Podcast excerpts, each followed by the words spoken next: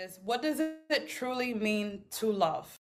First, to me, love is a basic resource like water, uh, food, shelter, yada, yada. Like, literally, that's a human need. And if you do not get it, um, you're going to be maladjusted. You're going to have um, mental health issues. You know, like, literally, it's a thing that's needed from your like from birth literally till you die like love is a thing that is um, essential, right? But it's also meted out just like all those other basic resources, depending on the power structure and the social hierarchy.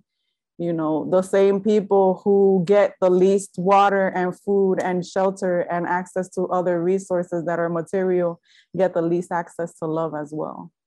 So that is like super important to me. Um, to love personally, I love to love like it's not necessarily only about being loved. Um, the challenge is always um, where are you pouring yourself into, and is is this somebody who's also pouring into you? You know, is it actually um, equitable, or are you just loving by yourself? And I think that that's like the crux usually. Only you could paint it that way. um, I never heard that in my life. The person who receives the least amount of resources is the one who also, I mean, diablo. Yeah. no, like literally.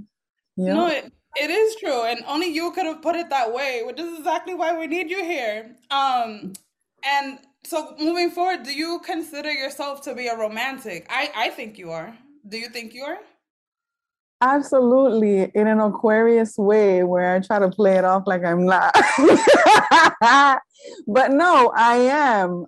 Um, I do love the concept of loving and being loved and all the nice romantic gestures and all of those things. And I totally resent when people try to get involved with me and not do all the nice romantic gestures or whatever. Um, and I hate having to ask.